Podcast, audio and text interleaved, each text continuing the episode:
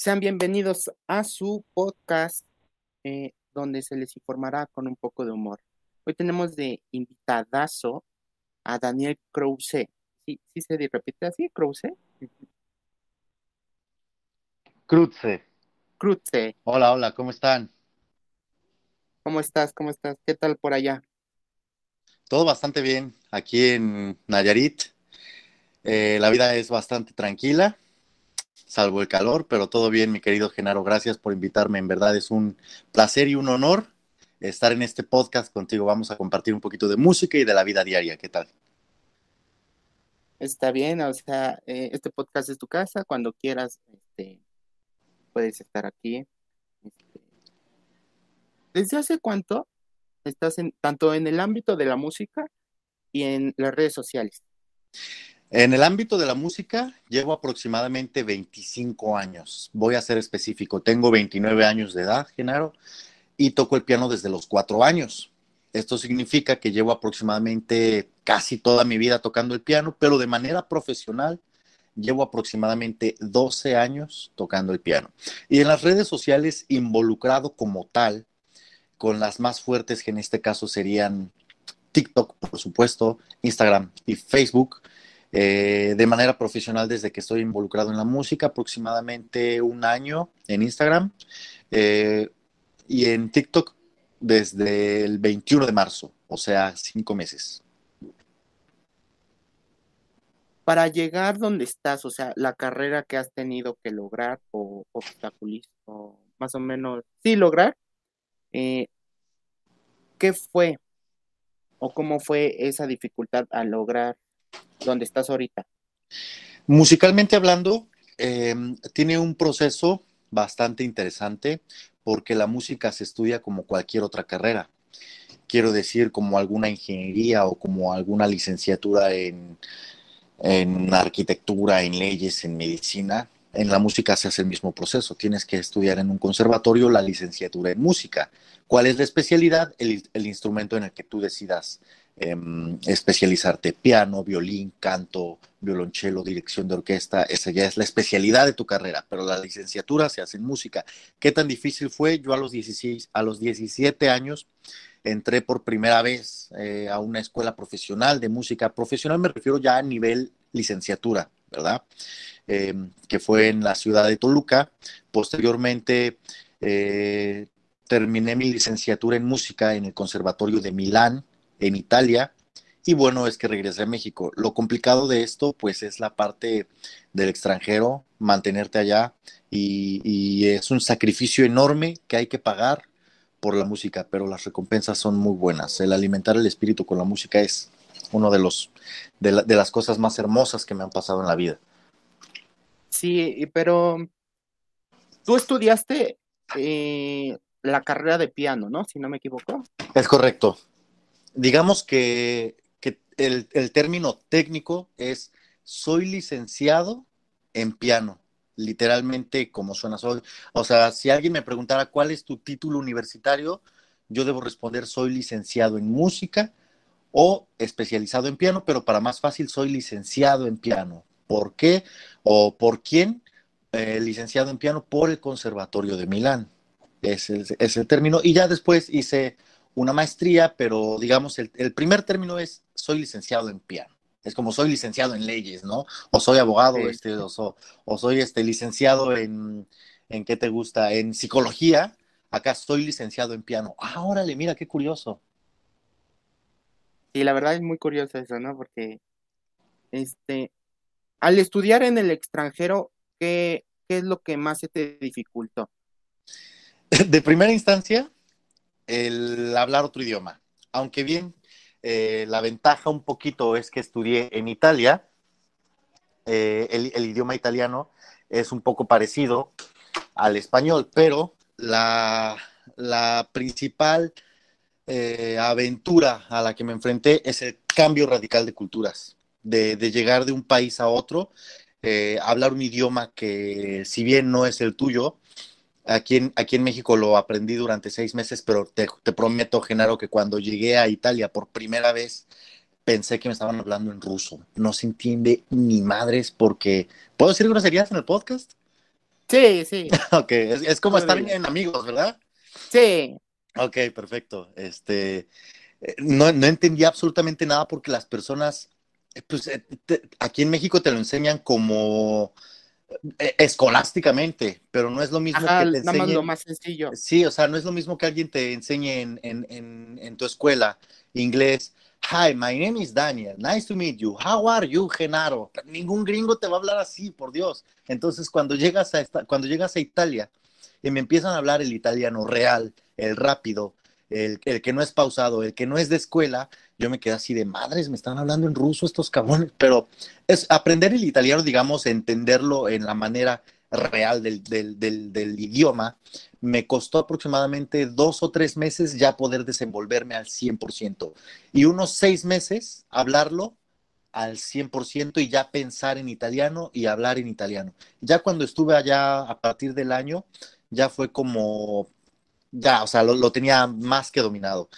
Pero más que nada el choque de culturas. Em, cosas que yo hago en México que en Italia no se practican, o cosas que yo en México no acostumbraba que en Italia se practican. O en Italia me refiero a, en, conjunto en otro, en otro continente, ¿no? O sea, culturas diversas, este, formas de saludar incluso, formas de despedirte, formas de trabajar, formas de transportarte, formas de todo. O sea, ese choque de culturas es yo creo que el principal, eh, no desventaja, pero sí la principal em, cuestión de inicio a la que cualquier persona se enfrenta cuando se va o a trabajar o a estudiar al extranjero. Ya después, pues los problemas del día a día, pero yo creo que en primera instancia es eso, el choque de culturas y el extrañar las cosas que no hay en el extranjero que tú tenías en tu país. Un ejemplo, comida, ¿no?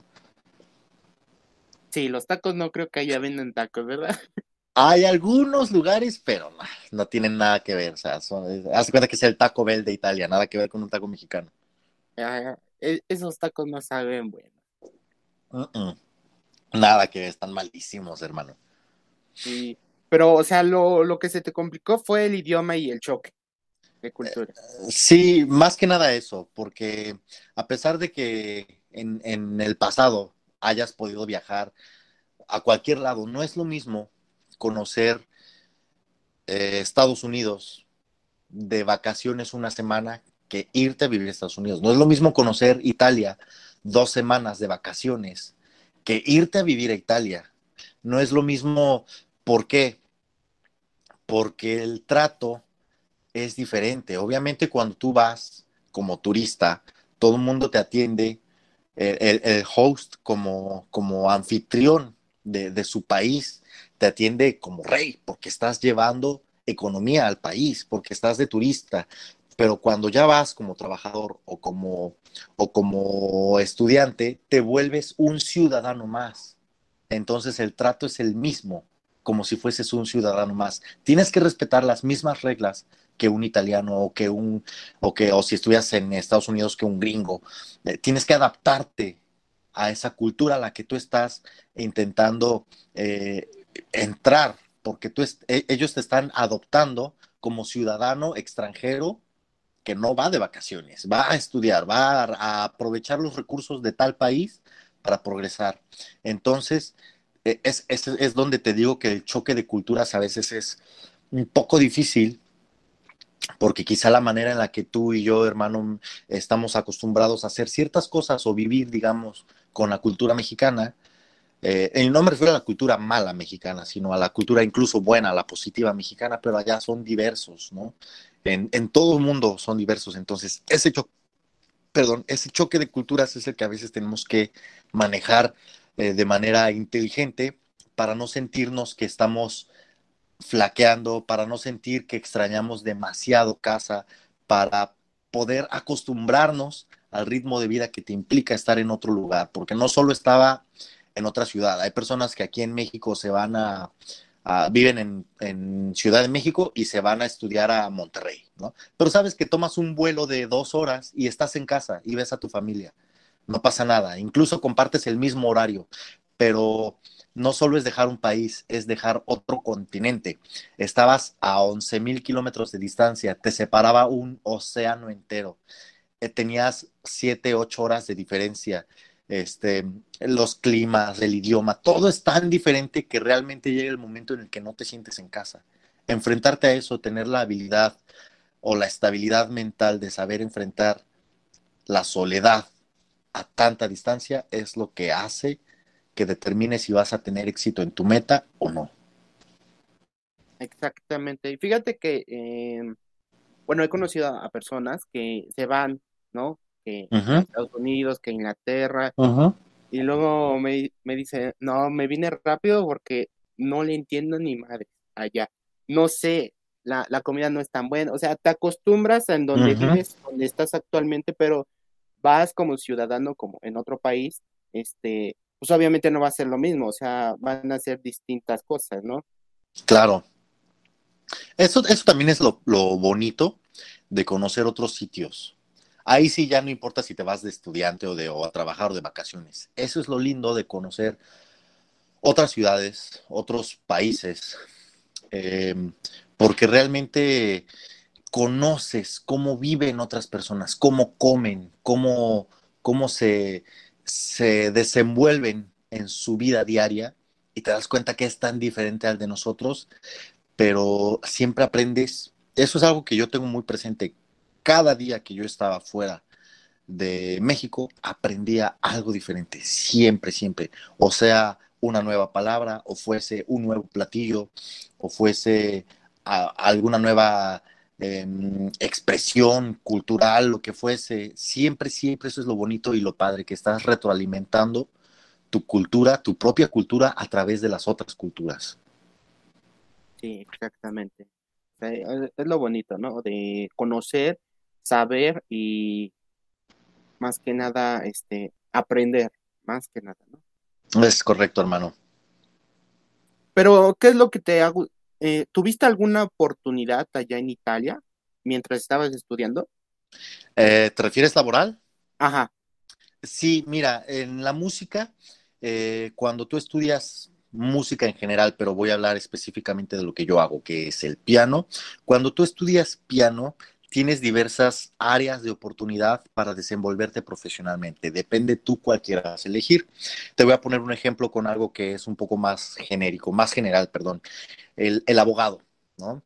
El abogado puede elegir si se quiere especializar en, si quiere ser abogado penal o si quiere ser abogado de lo familiar o abogado fiscal, ¿no? Si quieres, está el derecho fiscal, el derecho penal, el derecho familiar, el derecho mercantil, ya en el que tú te quieras este, especializar, vas a saber si vas a poder litigar y estar en, en, juzgados, o si quieres nada más dedicarte al derecho fiscal y lo que tenga que ver con hacienda, impuestos. Acá en la música es un poco como lo mismo. Dentro del piano hay las especialidades, ¿no? Yo me puedo especializar en, un, en una carrera que dentro del piano se llama maestro acompañatore. ¿Esto qué significa? En, español literalmente maestro acompañante.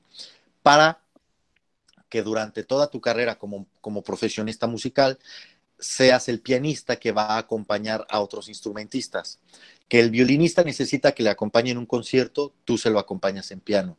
Que en la Ópera de Bellas Artes de Ciudad de México necesitan maestro del piano para el coro, tú vas a ser el pianista del coro de Bellas Artes o, de la Ópera de Bellas Artes. Ese es el maestro acompañatore, el que hace música de cámara. ¿Qué significa música de cámara? En palabras muy generales, música de conjunto, música que se hace con dos o más instrumentos es la música de cámara.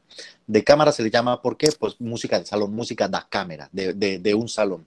Esa es una de las especialidades. La otra, si te quieres dedicar a ser enseñante, literalmente ser maestro de piano de algún conservatorio o, cosas así. Entonces dices, bueno, yo no quiero ser este maestro acompañador, yo no quiero dedicarme a hacer música de cámara, yo quiero hacer, eh, a mí me apasiona dar clases. Entonces te preparas no solo como pianista, sino como docente para saber enseñar el arte del piano y el arte de la música. O la tercera, ser eh, solista, ser un concertista, que es lo que normalmente más, este, es con lo que más estamos relacionados cuando mencionan a un pianista, ¿no? El que se la pasa dando giras, conciertos por el mundo, recitales, conciertos con orquesta, recitales solo en algún teatro, etcétera, etcétera. Ese es, yo creo, el, que a todo mundo aspira como músico, ser concertista, ser eh, solista, pero es el más difícil porque hay que ser muy bueno. Tienes que tener un nivel demasiado bueno para que empieces a sobresalir como músico. Entonces, y bueno, y ahí viene la parte de entrar y hacer concursos de piano o hacer competiciones a nivel, sea nacional o mundial o internacional, etcétera, etcétera. Pero bueno, dentro de esas tres, yo me especialicé en, ser músico solista, en, en hacer música como solista, como concertista. Naturalmente sé hacer música de cámara, pero no es en lo que yo me quise especializar. Entonces, ¿esto a qué nos lleva? Que en Italia no me enfrascaba tanto en que si en Italia me salió una oportunidad laboral, porque el trabajo yo en realidad lo puedo hacer en cualquier parte del mundo. Puedo ofrecer recitales en México, en Estados Unidos, en Guadalajara, en Milán, en Buenos Aires, en Tokio, viviendo en México. Si digamos yo quisiera especializarme en dar clases de piano en el Conservatorio de Milán, entonces debo vivir en Milán y debo aplicar una oportunidad laboral para, dar clases en el Conservatorio de Milán. Entonces ahí me tengo que ir a vivir a otro país, etcétera, etcétera, a, ser enseñante. Pero ¿cuál es la ventaja de, de, lo que yo me quise especializar, que es pues el ser solista, que puedo vivir donde yo quiera y los recitales me pueden invitar a tocar el próximo mes en Japón y puedo desplazarme porque toco una vez y me regreso. Entonces esa es la ventaja de nosotros, que las oportunidades laborales pueden salirte no solo para un lugar en específico, sino para cualquier parte del, mundo. Entonces creo que eso responde a tu pregunta de si me salían oportunidades laborales en, en Italia. Sí, tuve recitales, tuve conciertos en Italia, pero no solo se enfocaba ahí, puede ser en cualquier parte del mundo. Eso es padre, ¿no? Que que te salen eh, opciones laborales eh, con lo que estudias, ¿no? Porque eh, realmente hay muchas personas que, vamos a, poner un ejemplo, de muchas carreras que no pueden salir de donde están, o sea, no pueden encontrar algo fijo, ¿sí me explico? Sí, claro, sí, sí, sí. Esa es una bondad también que tiene la música. Yo conozco amigos, bueno, mejor dicho, tengo amigos que un ejemplo, uno de mis mejores amigos, si en algún momento llega a escuchar o a ver este podcast, Manolo, este, saludos a Manolo, él es un médico bárbaro, bárbaro, mi hermano Genaro, es bárbaro. Eh, en su momento, imagínate, tuvo el mejor promedio de la UNAM como médico. ¿Sabes lo que es tener el mejor promedio de la UNAM en medicina? el vato es un genio, pero eh, el mismo esfuerzo que él ha implicado en su carrera hace que ahora él no pueda tener demasiado, digamos, este tiempo para viajar o para decidir él dónde quiere radicar, al menos por el momento, porque él está trabajando en un hospital en Ciudad de México. Él está contento, le va bien y todo, pero es lo que tú dices, o sea, a veces que, que tu mismo trabajo no te da la oportunidad de, de, de, estar em, de punto A a punto B, tienes que quedarte ahí siempre o al menos de manera fija por un buen rato, ¿no? Sí, exactamente, o sea, e-, es la ventaja de la música, ¿no? Que te da no una, sino varias oportunidades. En cualquier lugar, en cualquier lugar donde estés, te da una oportunidad, dos, tres, varias. Ya depende de ti si las tomas o las dejas, ¿no? E-, exactamente. ¿Qué es lo que más te gustó de, Italia? O sea, digamos, en, entre su música y su cultura. Eh, las italianas. Eh, sí, pero eh, realmente lo que más me gustó, hablando musicalmente, es pues indudablemente que Italia en el mundo de la música representa una de las cunas más importantes de, de, todo este mundo musical, ¿no? Ha dado compositores demasiado importantes en la historia de la música, tales como todo el mundo conocemos la, la primavera de Vivaldi, ¿no? De Antonio Vivaldi. Tan tan tan pam para pam, para pam pam pam para pam, para pam para pam. El invierno, el otoño, el verano de Vivaldi. Entonces, y Vivaldi era italiano. Todo mundo conocemos a Niccolo Paganini, el famosísimo violinista, ¿no? Este, Paganini también es uno de los grandes eh, compositores que ha dado Italia al mundo. Puccini, Verdi, Rossini, son grandes compositores de ópera que ha dado, que ha dado Italia para el mundo. Entonces, en la parte musical, de lo que más me ha gustado de Italia es conocer cómo vivieron, en dónde vivieron, en qué ciudad, incluso conocer las casas donde vivieron mis grandes ídolos, ¿no? Los grandes ídolos de la música. Y en la parte cultural, digamos ya en un general de Italia, lo que más me pudo encantar, pues obviamente yo creo que de las cosas que a todo mundo nos gusta, pues la, comida italiana, ¿no? O sea, en, un general la comida italiana es muy buena. Entonces el hecho de probar allá siempre eh, la verdadera pizza, eh, no sé, la verdadera pasta, cómo se prepara realmente eh, en Italia es buenísimo, pero también eh, la arquitectura que tiene como país. Italia es preciosa. Tuve la oportunidad de viajar a algunos, algunos, em, algunas ciudades y pueblillos de la región de la Toscana, que es la parte como lateral bajando hacia la bota, donde están las ciudades más emblemáticas y donde por lo general se graban muchas películas. En Siena, en Verona, en eh, Nápoli, todas esas ciudades tienen paisajes increíbles y los típicos callejones e iglesias que tiene Italia son preciosos. Y la otra, yo viví en Milán. Para ponerte en contexto, eh, la capital de Italia es Roma, ¿verdad? Pero Milán funciona como la capital económica del país. ¿Eso qué quiere decir? Roma produce eh, el, Producto Interno Bruto que Roma aporta a Italia es en lo, en lo campesino. Quiero decir, todo lo que tú conoces de pastas, de cocina, de campo, de, la parte industrial, la aporta el sur de Italia, pero la parte económica, industria, negocios, eh, moda y todo lo demás viene de Milán, viene del norte.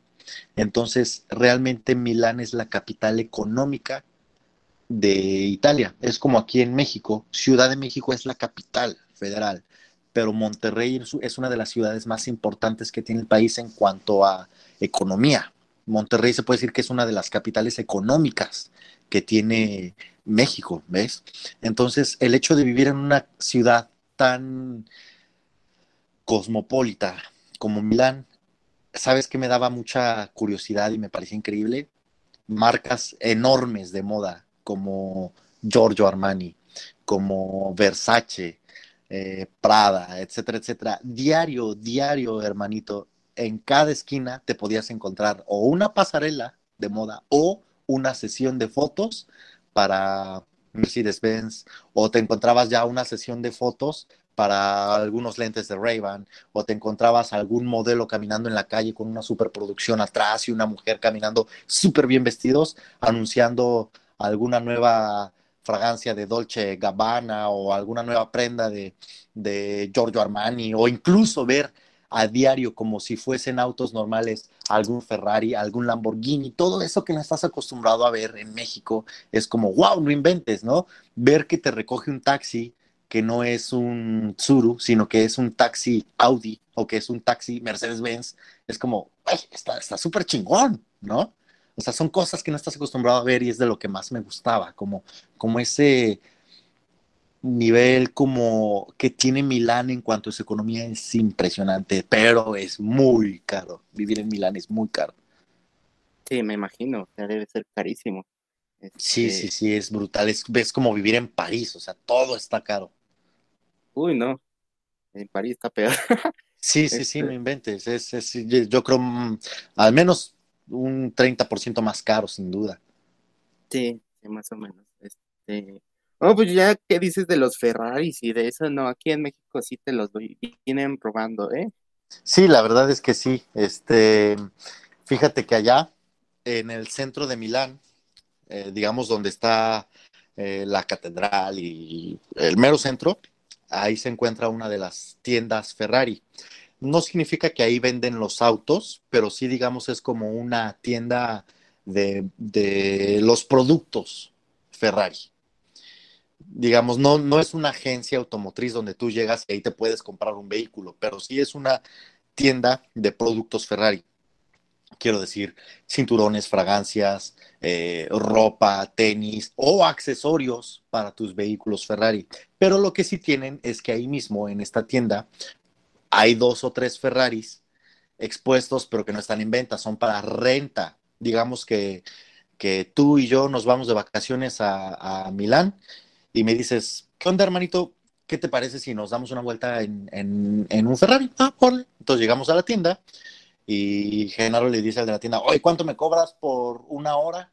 En, eh, por rentarme el Ferrari una hora. Ah, mire, señor, ¿sabe usted manejar Ferraris? ¿Tiene un Ferrari o alguna vez ha manejado un Ferrari en su vida? La verdad es que no. Ok, entonces le ponemos este piloto, que lo va a llevar, y usted puede ir a donde él, usted va a donde usted le diga, él lo va a llevar. O sea, va a ser, va a ser como tu chofer. Porque ves que manejar algún tipo de carros deportivos de esa gama, pues no es como, no es como subirte a cualquier carro, o sea, tienes que saber manejarlo porque si no, un acelerón y ya te dicen tu madre, ¿no? Entonces, este, si tú no has manejado algún carro o no tienes eh, un carro de ese estilo, ellos te ponen un chofer, ya tú rentas el Ferrari junto con el chofer y te lo puedes llevar a donde quieras, a cenar, al antro, a mamonear, a levantar lo que quieras, ¿no? Pero si tú tienes o compruebas que eres dueño de un Ferrari, tú puedes rentarlo, tú llevarte las llaves y tú llevarte el carro por un día, por una hora, por una semana, pero pues eso cuesta un chingo, evidentemente, ¿no? Entonces, este, ahí tienen como dos o tres modelos expuestos o también te venden un tour, te dicen, ah, pues mira, ya que estás aquí, este, te vendemos un tour para que conozcas la fábrica de Ferrari en Torino y este, y entonces te ofrecemos el paquete de transporte, el, hospedaje en Turín, te, eh, te ofrecemos el recorrido por la fábrica de Ferrari, donde vas a ver cómo producen un Ferrari a mano, este, los ingenieros y todo te van a explicar cuál es el proceso de producción de un Ferrari de, de, todos los modelos y este, una cena, etcétera, etcétera, etcétera. Pero eso aproximadamente cuesta como 1.500 euros o 2.000 euros, pero la verdad es que estaría increíble esa experiencia. La verdad que sí, ¿eh? ahora sí que los Ferraris y por sí no son nada baratos. No, pero te voy a dar un dato curioso. ¿Cuánto crees que cuesta? Em, pon en tu, en tu cabeza la imagen de un piano de cola de los grandísimos, de los de película. ¿Los, los, los has visto? Sí, sí. ¿Cuánto crees que puede costar un piano de esos? No sé, 400 dólares, más o menos. 400 dólares, o sea, este, 10 mil pesos. No, mucho más. Simplemente este que tengo aquí electrónico me costó como 10 mil pesos. Ay, sí, está caro. Imagínate uno de esos grandísimos dame un precio, el que sea. 100 mil más o menos. Ok, un poco más. Mm, ya muchos serían 80 mil. Digo 800 mil. 800 mil, ok. Te, vamos, te voy a poner en contexto porque esto está interesante y entretenido, hermano. Yo siempre que me preguntan, oye, ¿cuánto cuesta un piano, Dani? Les digo, un, comprar un piano, Genaro, es como comprar un vehículo. Los hay de todo.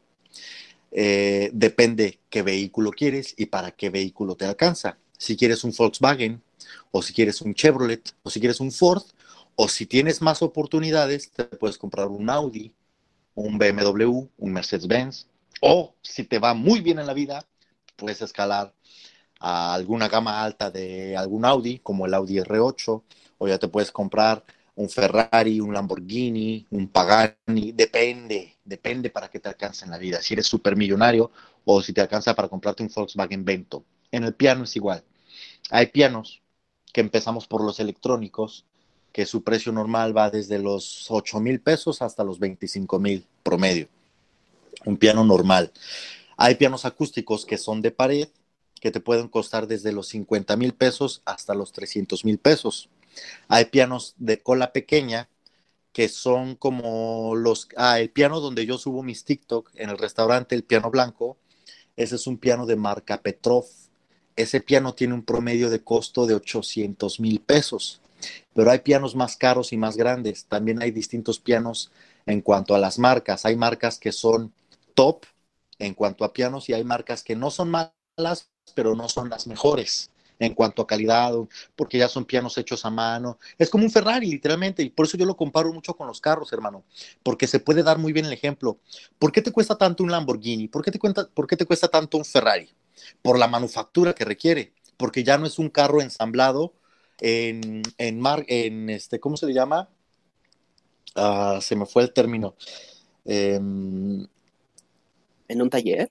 Mm, no en un taller, sino ya no es un, por ejemplo, ¿cómo fabrican un, un Volkswagen Vento? Pues con un tiraje, ¿no? O sea, ya todo es ensamblado automáticamente, pum, pum, pum, pum, pum, y salen decenas y decenas de autos este, cada día.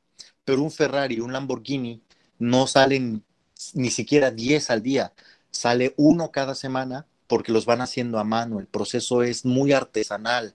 Para hacer un buen auto súper deportivo como un Ferrari, las vestiduras, el motor es ensamblado a mano, las puertas, todo es artesanal, todo es a mano. Por eso son tan caros. En primera, por la calidad. Dos, por el, por el tipo de, de materiales que usan. Y tres, por la manufactura que requiere. Acá en el piano es lo mismo. Hay pianos que van saliendo, ah, ya me acordé, en serie. Ajá. O sea, esa es la palabra. Hay pianos que salen en serie, que se fabrican en serie, pum, pum, pum, como los carros, que, que tienen que fabricar eh, mil Toyotas Corollas cada año, pues pum, se van manufacturando en serie. Pero hay pianos que se necesitan hacer a mano, porque son artesanales. Cada pieza, cada tecla, cada cuerda es a mano. Entonces todo ese proceso hace que sea más caro, los materiales son mejores, el sonido y la calidad van a ser mejores, el toque va a ser mejor entonces, no te vayas para atrás, agárrate bien, pero hay pianos que te pueden costar 12 millones de pesos. Hay carros que cuestan más del doble que un Ferrari. Hay Ferraris de 5 millones de pesos. Bueno, pues hay un piano que cuesta más que dos Ferraris juntos. ¿Te podrías creer eso? No, sí está carísimo, ¿eh? O sea, está cabrón. sí, está cabrón. ¿Y es el único piano que hay en existencia de ese precio? Mm, hay varias marcas que fabrican pianos de ese precio. Te voy a decir las principales, que son Steinway Sons, que en su originalidad son de Alemania, pero ahora su fábrica principal está en New York. Está Bossendorfer, que son de Austria. Está Fazioli, que son italianos. Está Yamaha, que son japoneses. Yo pondría, yo creo también en quinto lugar a Kawaii o a, Petrov, que también son como las cinco o seis marcas top, que sus pianos te van a costar caros, pero en serio caros. Desde los un millón de pesos hasta los 10, 12 millones de pesos, depende del modelo que tú elijas de piano. Em, digamos, esos hay muchos, es como los Ferraris. Hay, ¿Cuántos Ferraris hay en el mundo? Pues muchísimos, ¿no? Pero cada Ferrari fue hecho a mano, cada Ferrari fue hecho para un cliente en especial. Eh, digamos que el Bugatti que se fabricó hoy se lo vendieron específicamente con las condiciones que quería Cristiano Ronaldo. Y el otro se lo fabricaron especialmente al príncipe de Arabia Saudita. Acá en la música es lo mismo, hay pianos que se tienen que hacer a mano para ciertas especificaciones, entonces no es que solo exista un piano de ese precio, hay muchos, hay, hay millones en el mundo, pero cada uno tuvo un proceso especial y por eso es que son tan caros en sus, en sus, en sus costos. Entonces, Em, cuando tú vayas a, la casa de, algún, de alguna persona y veas que tiene un piano con alguna de estas marcas, es porque fácil podrían tener allá afuera estacionado un Ferrari, pero prefirieron comprarse un piano. No, pues sí, se me hicieron algo cariñosos. O porque ya tienen el Ferrari y tienen para comprar el piano también. Pues también, ¿no? Se puede comprar las dos cosas. Sí, ya, ya son personas que no cuentan la lana, ya se pueden comprar lo que quieran. Ah, pues sí, eso sí. no, pero sí hay pianos, son pianos muy caros, ¿no? Sí, la verdad es que sí es. Pero subiendo de costo, eh, ¿va mejorando la calidad del piano? Sí, 100%, 100%. Es, es, y es por eso que te digo que, que el comparar un piano con un vehículo es muy loable, porque vamos a suponer, este, tú eres de Toluca, ¿verdad? Sí, de Toluca. ¿Quieres venir de Toluca aquí a Puerto Vallarta o a Nayarit? Te puedes venir en un, en un Mazda 3, que no es un mal carro.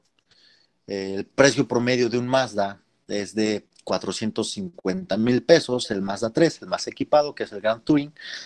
Te va a traer, te va a traer de manera cómoda, em, te va a traer con muy buena estabilidad, vas a venir seguro, o también puedes elegir venirte en, un Volkswagen Vento, por ejemplo, o en un Chevrolet eh, Spark, que ya es un carro más pequeño, más compacto, un poquito más incómodo, pero los precios son más accesibles. O bien, si tú tienes la oportunidad, te puedes venir en un Audi S3, De un millón de pesos.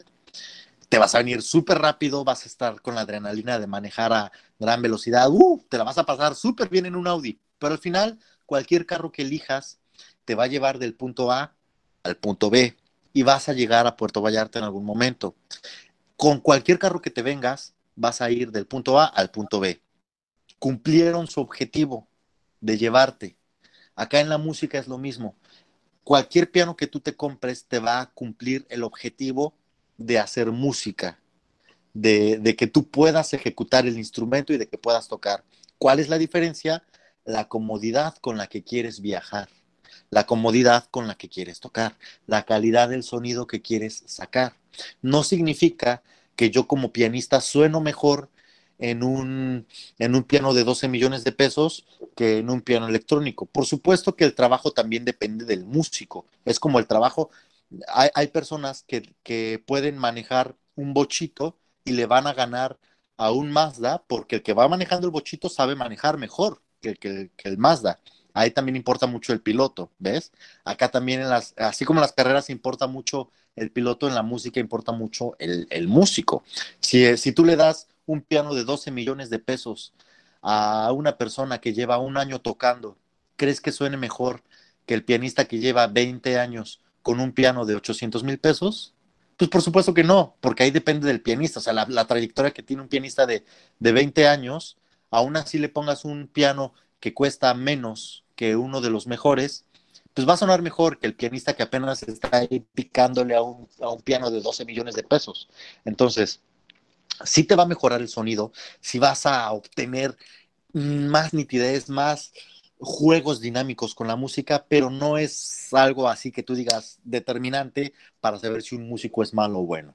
Simplemente es, me va a llevar del punto A al punto B, pero con mejor calidad o mejor eh, experiencia. Yo creo que esa es la palabra, con mejor experiencia de música que con otro.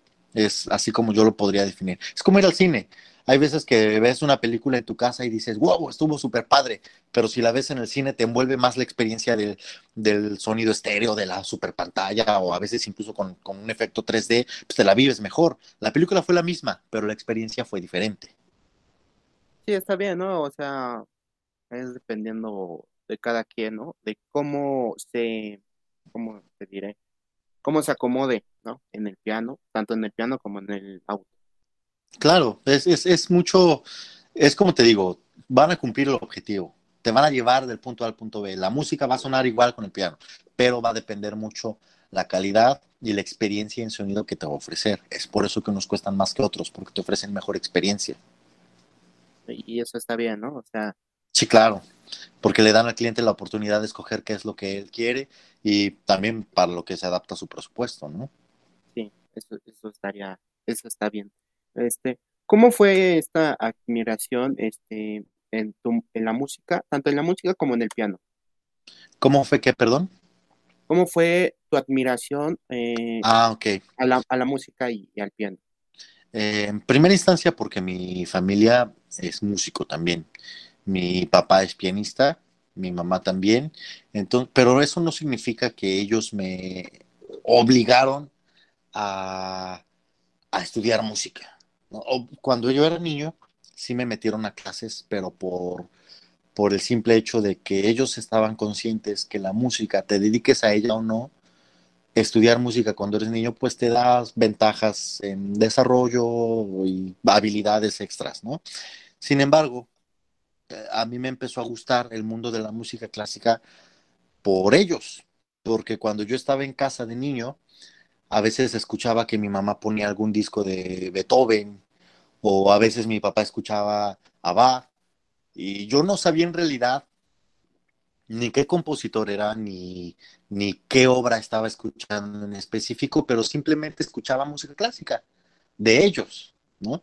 A veces escuchaban rock o a veces mi mamá eh, ponía Pink Floyd, Queen, eh, etcétera, etcétera, y a veces ponía música clásica. Entonces yo toda mi vida, toda mi infancia crecí escuchando música clásica, aparte de que pues obviamente yo veía a mis papás este, o estudiar o trabajar en la música, entonces me empezó a, nacer esa inspiración naturalmente, o sea, no es que ahora no, pero me refiero en el pasado, pues yo admiraba sobre todo, por ejemplo, a mi papá, ¿no? Que es el que, el que se dedicaba más de lleno a la música, entonces era como, ah, wow, o sea, qué, padre que él, este, toca el piano y, se va a trabajar en, la música, etcétera, etcétera.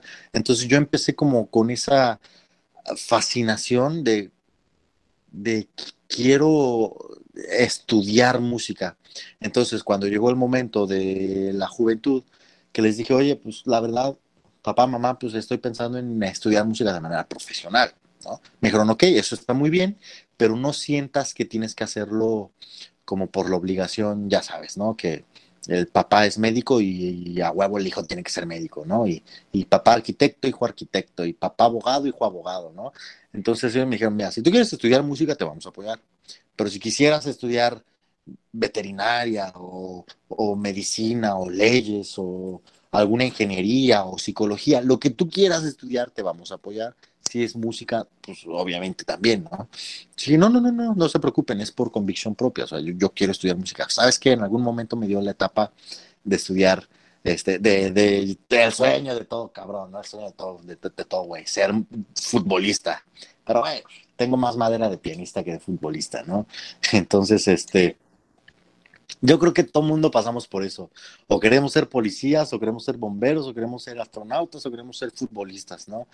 Pero llegó el punto en el que me enamoró más la música. Aparte, toda mi vida he estudiado música, o sea, toda mi vida me la he pasado tocando y pues no toda mi vida he jugado fútbol. Entonces, este, tengo más en la sangre esa parte musical que la, que la deportiva, ¿no? Entonces fue así, como a los 18 años, ya que te digo fue 17, 18 que entré a la carrera, pues ya, definitivamente ya estaba encarrilado a que quería ser este músico, pero pues yo creo que la fascinación o la admiración por la música y el piano viene desde que yo estaba en la cuna incluso. Es más, yo creo que desde el vientre de mi mamá ya me ponían música. Está bien, ¿no? O sea, nada más, nada más ellos fueron tu inspiración o hubo otras personas.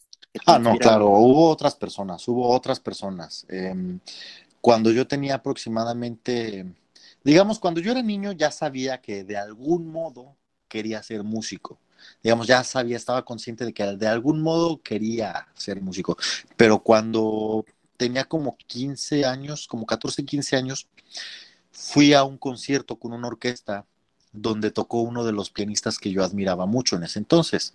Eh, es un pianista polaco que se llama Wojtek Nish. Eh, y él tocó uno de mis conciertos favoritos para piano y orquesta, que es el concierto para piano y orquesta número uno de Frédéric Chopin. Entonces, cuando terminó el concierto, que fue de las primeras veces que lo escuché en vivo, y, vi cómo se desenvolvió todo el concierto, cómo fue, dije, definitivamente quiero hacer esto para toda mi vida. Necesito y quiero tocar el piano toda mi vida. Y quiero verme así, como ese cabrón está en el escenario tocando con una orquesta, quiero verme así. ¿Y quién iba a decir que solo tres años después lo iba a cumplir? Y está bien, ¿no? O sea, has podido lograr lo que muy pocos jóvenes que hacen esto, este, has podido lograr lo que muy pocos eh, no lo han podido lograr.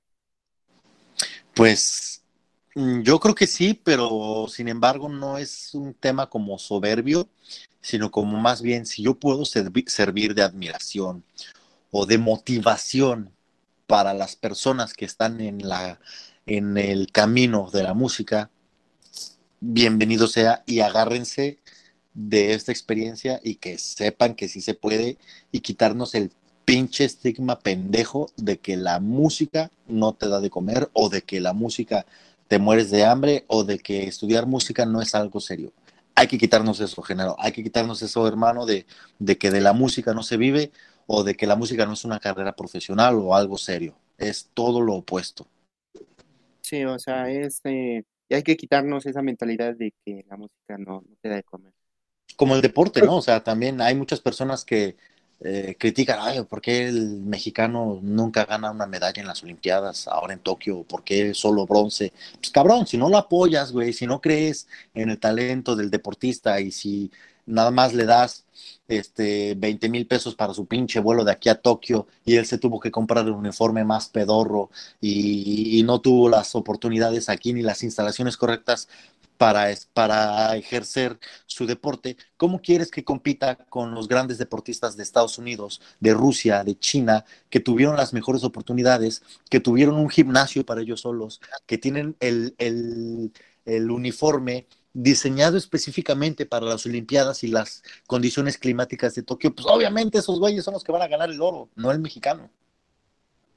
Sí, exactamente. O sea, hay que apoyar ¿no? Más que nada. En todo, en todo. En todo, sí, exactamente. ¿Qué es lo que más, o en lo largo de tu carrera, a qué famoso, a qué artista has podido conocer? Que digas, al fin lo conocí, toda mi vida lo, soñé. hay famosos en la música clásica y famosos, digamos, en el mundo en general que he podido conocer. Famosos en la música clásica, pues mis pianistas favoritos de toda la vida, que son los pianistas de las grandes ligas a nivel mundial, no son conocidos, digamos, a la talla de algún artista mundial, pues porque solo se dedican a la música clásica, ¿ves? Pero es como si yo fuese amante de, de la música pop y hoy pudiese conocer, no sé, a Dualipa, ¿no? Por ejemplo. O sea, como de esa talla, en la música clásica he conocido a los grandes máximos de la música clásica, que por decirte algunos nombres son eh, Grigori Sokolov, Marta Argerich, eh, Andra Schiff, Christian Zimmerman, el poder estrechar la mano de esos grandes artistas que tú admiras tanto, tomarte una foto con ellos, pedirles un autógrafo, que platiquen contigo cinco minutos, es como wow, ya, mi máximo. Y en la parte, digamos, ya más popular, em, digamos, ya de artistas que todo el mundo conoce, em, Luis Miguel, em, Juan Gabriel, Belinda. Este no es artista, pero sí es muy famoso, el Canelo Álvarez, este, que he podido tocar para ellos. Este, ¿quién más? No sé qué me viene a la mente.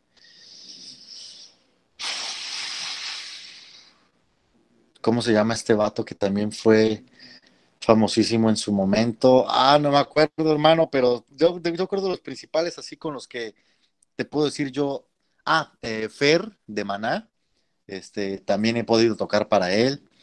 Este, que bueno, ahorita ya no, ya no existe Maná, ya no es tan famoso, pero pues en su momento Maná fue un boom, ¿no? De hecho, él viene mucho aquí a Puerto Vallarta porque aquí tiene un hotel. Entonces, em, yo creo que ellos son los como los más recientes que tengo, o los que todo mundo conocería. Este, han, venido aquí algunos influencers a, los restaurantes del trabajo, pero, no son así como, wow, me moría por conocerlos, ¿no? Eh, es más, algunos se han indignado porque ni siquiera les he pedido un autógrafo o los he volteado a ver, como, como Yuya o como los de Acapulco Shore, que, pero ¿qué no sabes quién soy? Digo, sí sé quién eres, pero no me muero por un autógrafo contigo, o sea, no eres alguien que admire así súper brutal. Sin embargo, por ejemplo, Belinda sí, porque es una gran cantante y aparte es o sea, me encanta ella como persona, no, no, no me refiero al físico, sino ella como su personalidad es muy linda. Este, el Canelo también es una persona súper sencilla, contrario a lo que se ve en, en, las, en, en, los videos o en la tele o en, o en internet, mejor dicho. Canelo realmente es una persona sencilla, que si te acercas a él y dices, ¿qué onda, hermano? Oye, ¿me puedo tomar una foto contigo? Simón, te acercas, se toma una foto contigo, te autografía algo, platica contigo. Este, Luis Miguel es un gran músico también. Eh, Juan Gabriel, eh, tuvimos la oportunidad de trabajar también en algún momento con él. Este, sí, grandes, grandes personas que, que realmente no son como a veces los escenarios los pintan, ¿no? Sino son realmente personas sencillas. Ah, este, ¿cómo se llama este vato? Uh, ah, chingada madre, se me fue. El vato que canta las de José José, Cristian Castro, también. O sea, has conocido grandes celebridades, pero con algunas de ellas has podido participar. O sea, no, participar no, solo tocar para ellos o en sus eventos. En sus eventos. Pero participar no. ¿No? Eh, ¿En qué, con quién has tocado para sus eventos del artista? Eh, Belinda, Canelo y...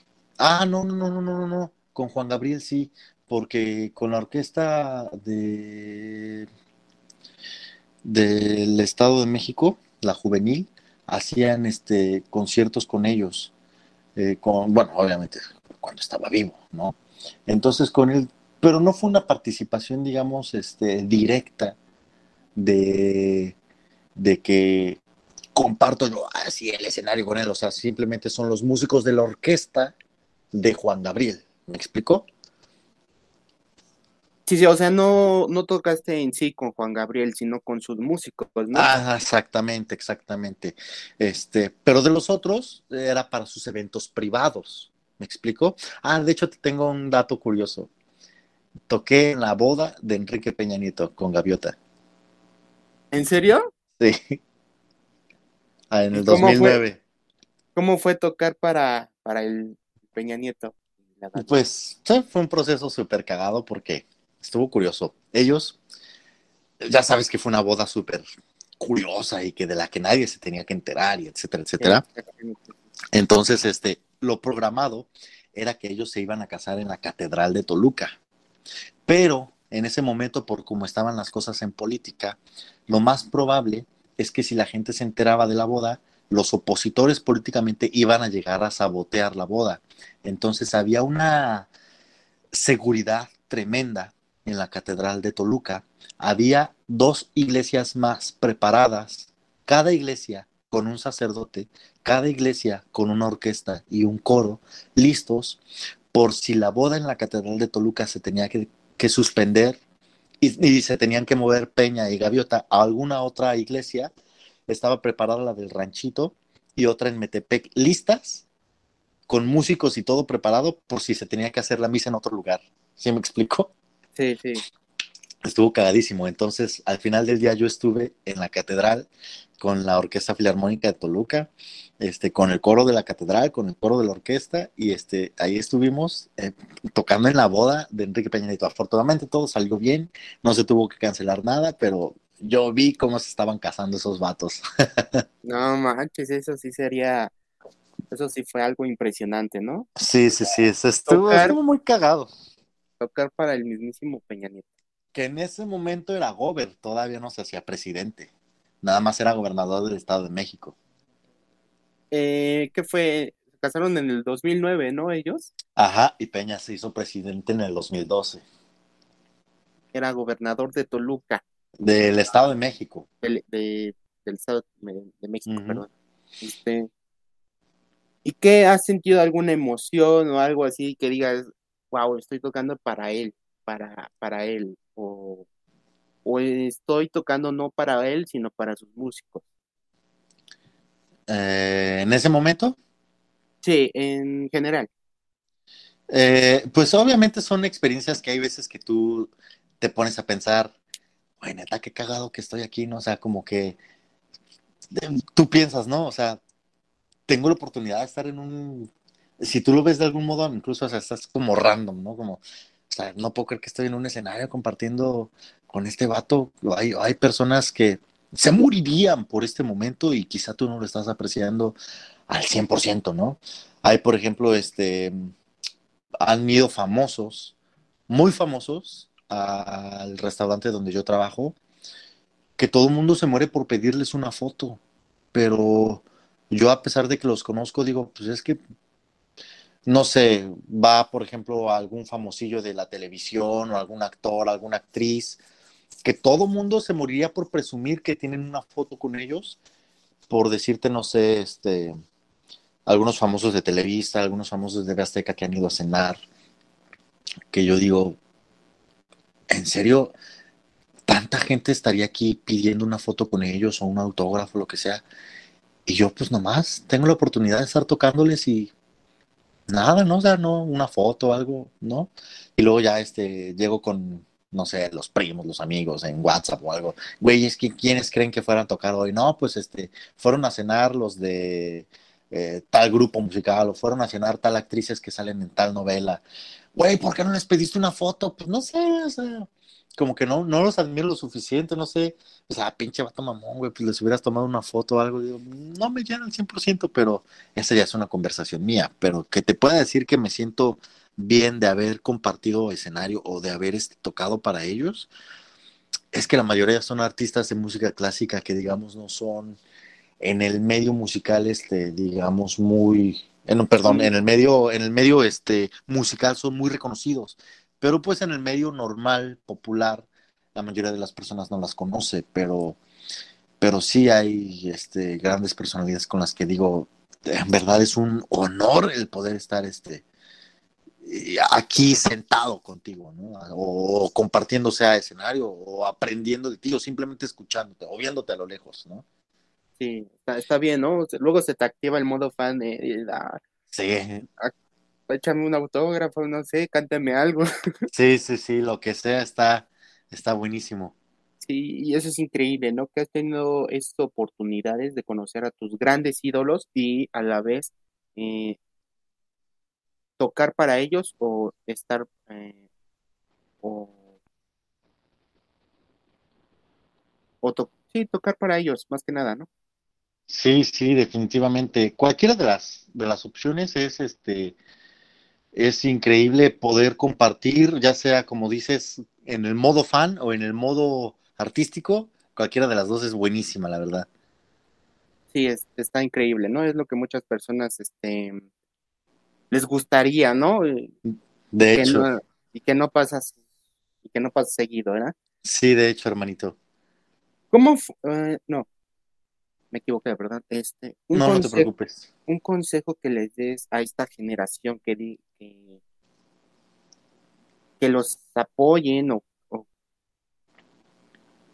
que está en este ámbito de la música. Un consejo para la generación que está en el ámbito de la música. Que no desairen nunca en sus sueños. Si lo que ellos verdaderamente quieren es servir a la música, confíen en sus capacidades. Primero yo creo que eso es lo primero que yo les diría. Número uno, que confíen en sus capacidades. Dos, que trabajen duro. Tres, que se entreguen al 100%. Y cuatro, que no dejen de soñar son las cuatro cosas que yo diría que son, y ahí implica un todo, la disciplina, la constancia, en el entrégate y confía en tus capacidades es, es lo que yo creo más le puede ayudar a una persona. Y, y que no se dejen llevar por lo que las otras personas puedan decirles dentro de su desconocimiento del mundo de la música, como lo que mencionábamos hace un rato es que si te dedicas a la música no vas a vivir bien, es que no te va a ir bien, es que tienes que estudiar una carrera seria, es que de la música no se vive. Sí se vive, pero es como todo. Si no la estudias de manera seria, no puedes pretender que te vaya bien. Tú, Genaro, le, tú, Genaro, ¿le confiarías una operación de tu corazón a un médico que se quedó en tercer semestre? No, obviamente no. O sea, iría con con un cardiólogo que es especialista y que tiene tantas especialidades y reconocimientos, ¿ves? Exactamente. Acá en, la, música es lo mismo. ¿Por qué le confiamos el trabajo de hacer música a alguien que no se ha preparado lo suficiente? ¿Por qué no se lo confiamos al que sí se preparó? Entonces, es lo mismo, o sea, si quieres que te vaya bien en algo, lo que sea, sea música o lo que sea que te dediques, entrégate al 100% y prepárate. Esa es la clave para que te vaya bien en lo que sea que quieras dedicarte. Pero en este caso, en la música, prepárate y estudia mucho. es el consejo que yo daría. Y es un, es un buen consejo y, a los jóvenes de, ahorita este, que no han podido lograr o, tener unas oportunidades este, más que nada, eh, pues sueñen en lo grande, soñando en grande se puede lograr todo, ¿no? Totalmente, esto es bien sabido y no hay trampa con eso ni, ni hay fallas. Si, si sueñas y peleas por eso, lo alcanzas tarde Ahora o temprano. Ahora sí que hay que soñar en grande, ¿no? O sea, tarde o temprano llega. Y yo creo que el último consejo sería hazlo para alimentar el espíritu. Lo demás llega por añadidura. ¿Y a qué me refiero con lo demás llega por añadidura? Al dinero, a las ventajas, al, estilo de vida, a lo que te dediques. Hazlo porque amas lo que haces. Lo demás viene por añadidura. Exactamente. Bueno, pues este ya se nos acabó el tiempo, la verdad, una lástima. Pero ¿en dónde te pueden seguir? ¿En dónde pueden seguirte? Gracias, hermano. Primero que nada, fue un placer compartir este espacio que es tu podcast, pero como bien dices, siempre nos haces sentir en casa a todos los que eh, tenemos el placer y el honor de participar contigo. Eh, las redes sociales en las que me pueden encontrar, eh, en Instagram estoy como daniel.cruze, en TikTok estoy como cruze.música y en Facebook estoy como Daniel Cruze-piano. Increíble, ¿eh? la verdad. Este, vayan a seguirlo, ahora sí que vayan a seguirlo, sube muy buen contenido. Este, más adelante, no sé si vaya a hacer tutorías o algo así, como profesor. Estoy haciendo, estoy preparando junto con un amigo un curso que no solo es de piano, sino es de música en general, desde nivel básico, quien no ha tenido nunca contacto con la música, hasta niveles avanzados, porque también podemos obviamente enseñar a personas que se están preparando para hacer algún examen de admisión a algún conservatorio. Nosotros somos especialistas en eso. Entonces, sí, muy pronto vamos, vamos a lanzar este curso, pero eh, no doy más informes para, no, no, no por spoiler o algo así, sino porque todavía no tenemos bien definido en dónde va a salir. Pero en cuanto nosotros lo sepamos, avisamos por todos lados. Perfecto, ahora sí que estén al pendiente de, de cuándo, cuándo se va a hacer, ¿no? Ya está. Pues, muchísimas gracias ahora sí por estar en, este episodio, en, este podcast. Sabes que este podcast es tu casa. Cuando, gracias, hermano. Cuando gustes, puedes estar otra vez aquí. Claro que sí, con todo gusto. Cuando nos invites, ahí estamos. No, gracias, en serio, espero te la hayas pasado bien, la verdad.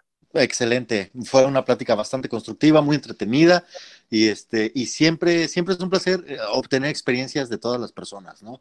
Yo ahorita me la pasé increíble y una vez más agradezco el, que me hayas considerado para, para invitarme a tu podcast, hermano.